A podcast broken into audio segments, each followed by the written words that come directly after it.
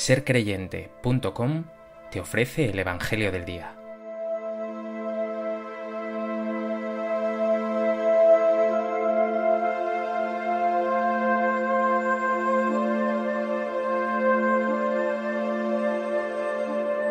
Del Evangelio de Juan. Junto a la cruz de Jesús estaban su madre, la hermana de su madre, María la de Cleofás, y María la Magdalena. Jesús, al ver a su madre, y junto a ella al discípulo al que amaba, dijo a su madre, Mujer, ahí tienes a tu hijo. Luego dijo al discípulo, Ahí tienes a tu madre. Y desde aquella hora, el discípulo la recibió como algo propio.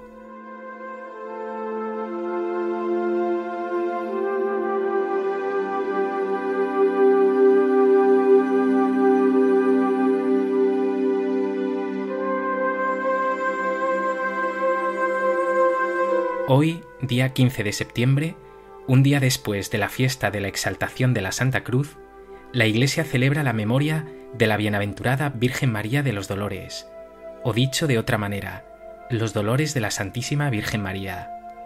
La Madre de Dios es también venerada en este día con los nombres de Virgen de las Angustias, Virgen de la Amargura, Virgen de la Piedad o simplemente como la Dolorosa.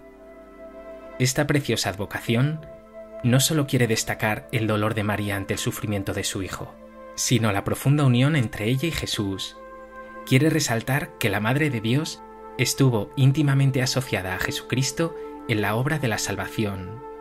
También quiere poner de relieve la fidelidad de María, su sí incondicional hasta en los momentos más extremos de prueba y sufrimiento, su sí perfecto hasta el final.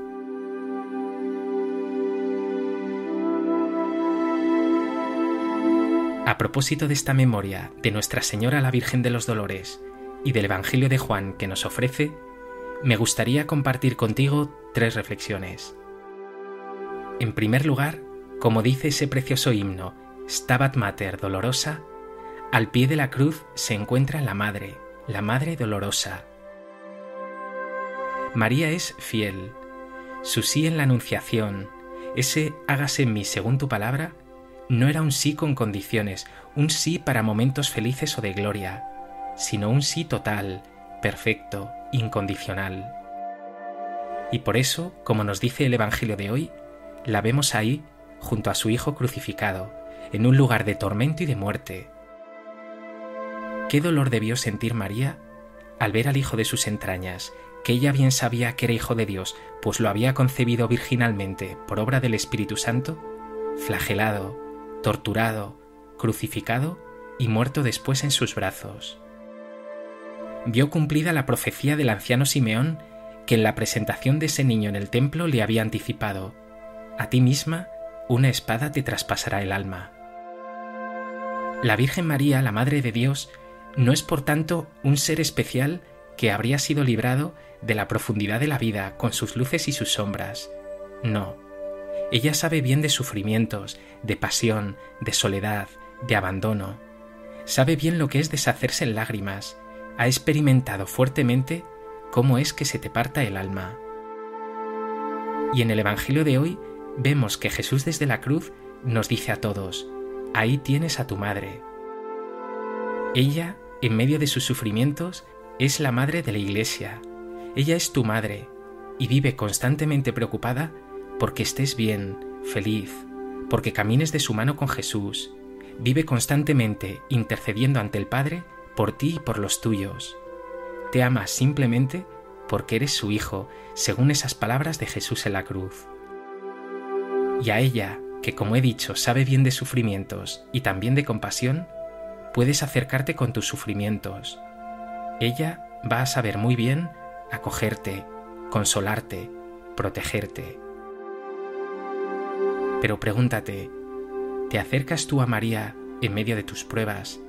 ¿Le pides su intercesión? ¿Sientes su compasión y consuelo?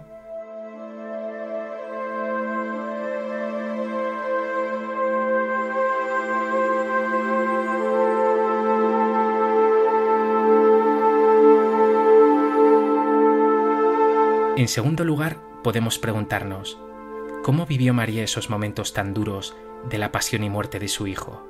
¿Cómo vivió ver cómo lo bajaban de la cruz y era puesto muerto en sus brazos? ¿Qué había en su interior cuando se cerró la piedra del sepulcro con su Hijo muerto dentro? La respuesta la tenemos en el Evangelio. Nos dice el evangelista Lucas, cuando los pastores acudieron a adorar al niño recién nacido, que María conservaba todas las cosas meditándolas en su corazón.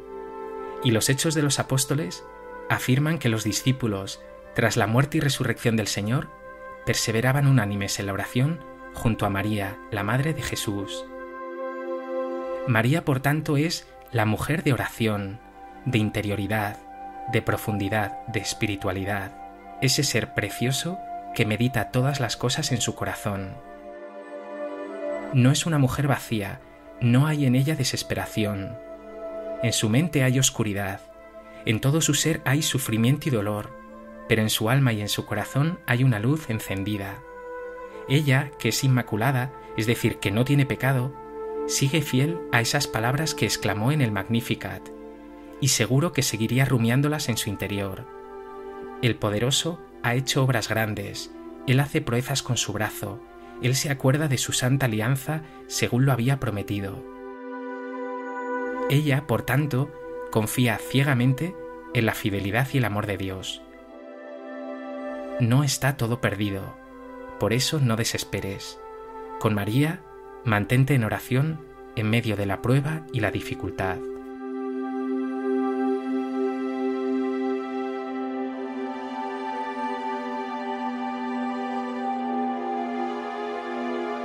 En tercer lugar, y ya lo he anticipado de algún modo, en el corazón de María hay dolor, amargura, soledad, incluso incomprensión, sí, pero hay dos cosas aún más potentes que eso, confianza y esperanza. O mejor dicho, esperanza porque hay confianza. Ella confía, confía en Dios, se fía de Dios. Sabe que Dios es fiel, que Dios es todopoderoso, que Él cumple su palabra. Y no nos cabe duda de que ella rezaría con ese precioso salmo.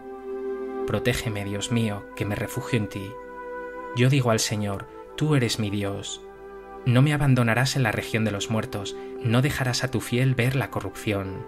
Me enseñarás el sendero de la vida, me saciarás de gozo en tu presencia, de alegría perpetua a tu derecha. Y María, en la resurrección de su Hijo, verá cumplida esta promesa, estas palabras, esta fidelidad de Dios. María vive, por tanto, en medio del dolor, pero llena de esperanza, confiada en el Dios que no falla, que no abandona jamás, que no permite que el sufrimiento o la muerte sean más fuertes que el gozo y la vida que se nos prometen para siempre.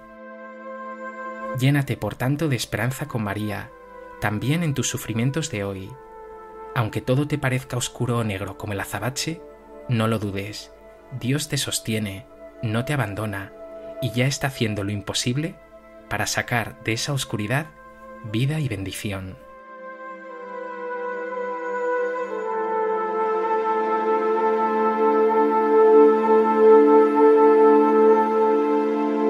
pues que este Evangelio te lleve a acercarte a María, la Madre de Jesús, Madre de la Iglesia, y también, no lo olvides, Madre tuya, porque desde la cruz Jesús te ha dicho, Hijo, ahí tienes a tu Madre.